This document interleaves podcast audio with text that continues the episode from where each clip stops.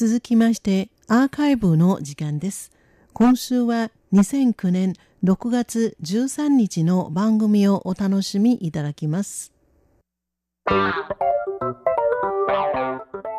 スポーツオンライン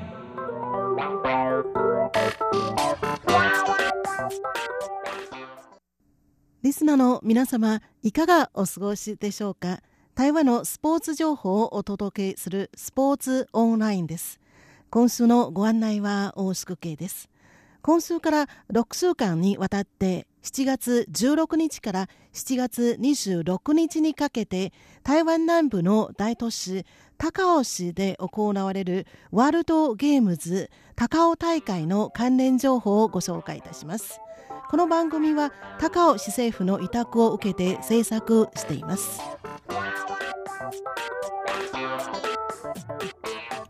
ワールドゲームズは第2のオリンピックとも呼ばれオリンピックで競わない種目について競技を繰り広げる国際総合スポーツ大会です。1981年に始まり今年で8回目を迎えることになります。2001年8月16日から8月26日にかけてかつて日本の秋田県で開催されたことがあります。主催機関は国際ワールドゲームズ協会で、同協会を講演しているのは国際オリンピック委員会です。2009ワールドゲームズ大会は台湾南部の港湾都市高雄市で開催され、世界の83の国と地域から5000人余りの選手やコーチが参加し、競技種目は31項目に達します。ワールドゲームズを主催する都市には既存の会場が求められており大会開催のために会場を新設した主催国はほとんどありませんでした。ワールドゲームズ開催のために会場を新設したのは高尾市だけでしょう。2009ワールドゲームズ高尾大会のメインスタジアムは日本の著名な建築家伊藤豊夫さんと竹中工務店が設計したものです。今週この時間では会場を持っていなかった高尾氏はどのようにしてワールドゲームズの開催を誘致したのでしょうか。そして世界的に名を知られている日本の建築家伊藤豊夫さんが設計したメインスタジアムにはどのような特色があるのでしょうか。この辺についてご紹介したいと思います。それではまずワールドゲームズの開催を誘致したいきさつについてご紹介いたします。台湾のスポーツの所轄機関行政院体育委員会は2002年の7月初めて国際ワールドゲームズ協会の会長ロン・フロリッチ氏を台湾訪問に招請し台湾におけるワールドゲームズの開催を申し込む準備を始めました。それと同時に台湾の通貨オリンピック委員会に委託して2003年4月30日に当時の高尾市長社長亭氏に対して2009ワールドゲームズの開催を誘致する可能性について簡単な報告を行いました。2003年5月13日行政院体育委員会は高尾氏が台湾を代表してワールドゲームズの開催を申し込むことを正式に発表しました。翌日の5月14日当時の社長邸高尾市長と行政院体育委員会の林徳福主任委員はそれぞれ国際ワールドゲームズ協会に書簡を送り高尾市でワールドゲームズを開催したい意向を表明しました。2003年8月22日国際ワールドゲームズ協会から高尾市が開催都市の候補になったとの内容の通知が送られてきました。主催機関によりますと当時ハンガリーやアメリカのヒューストンなどの6カ国及び1つの都市は2009ワールドゲームズ大会の開催権を争っていたということです。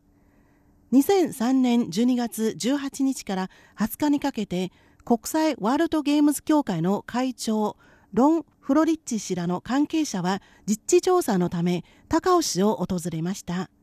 2004年3月29日と30日の2日間国際ワールドゲームズ協会の執行委員も実地調査のため高尾市を訪れいい印象を得て帰国しました。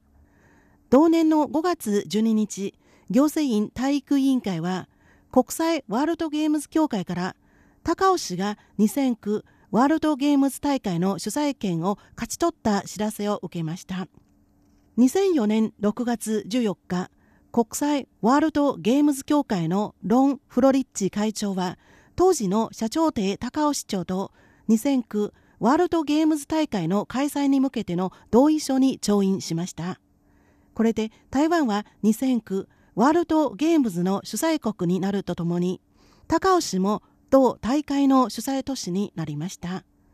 2009ワールドゲームズの競技種目は正式な競技種目、招待試合、デモンストレーションの3種類に分かれています。相撲と縄引きも正式種目に加わりました。それではこの辺で一曲お楽しみいただきましょう。2009ワールドゲームズ高尾大会のイメージソング「看見全世界」全世界を視野におどうぞ。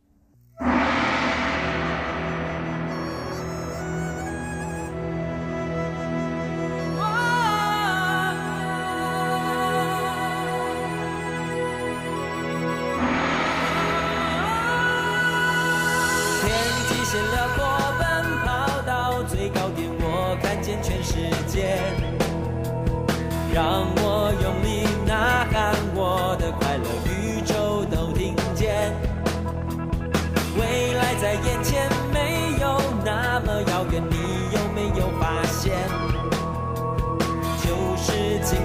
做好准备，世界已经看见你。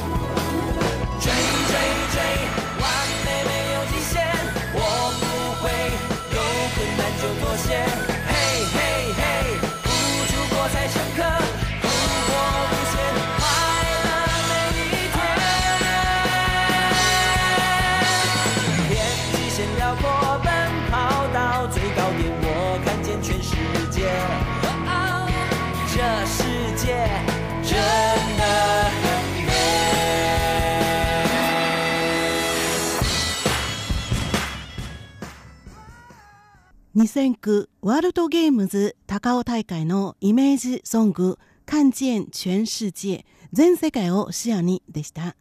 驚異的な高音でファンを魅了した台湾の人気男性シンガーヤン・ペイアンの歌声でお楽しみいただきました。それではワールドゲームズ高尾大会のメンスタジアムをご紹介いたします。このメンスタジアムは南側の大通りに向かって開いた英語のアルファベット U の形をしているオープンスタジアムです。曲線上の支柱が交差していることからダイナミックな川の流れを連想させます。夕暮れ時になるとライトアップされ非常に美しいです。まるで一匹の巨大なドラゴンのようだと絶賛する人もいます。このメンスタジアム及びその周辺を合わせると19ヘクタールあります。4万人を収容することができます。仮設の椅子を設置しますと5万5千席あります。これは日本の著名な建築デザイナー伊藤豊夫さんが台湾で手掛けた初めての大型スタジアムです。建材には再利用できるエコ素材を多く使用され、滑らかな陸東感にあふれ前衛的な芸術作品の風情が漂います。このオープンスタジアムにはもう一つの特色があります。それは屋根部分に8800枚の太陽光パネルが配備されていることです。生産される電力の70%は夜間の照明に使用され年間日本円1000万円相当の電気料金を節約することができます。残りの30%は電力会社に供給される仕組みとなっています。このメンスタジアムは高尾市の新しいランドマークになるとともに世界最大規模の緑化エコ運動場にもなることでしょう。スポーツオンライン今週はこれでお別れいたします。今週のご案内は大宿慶でした。お聞きの放送は台湾国際放送です。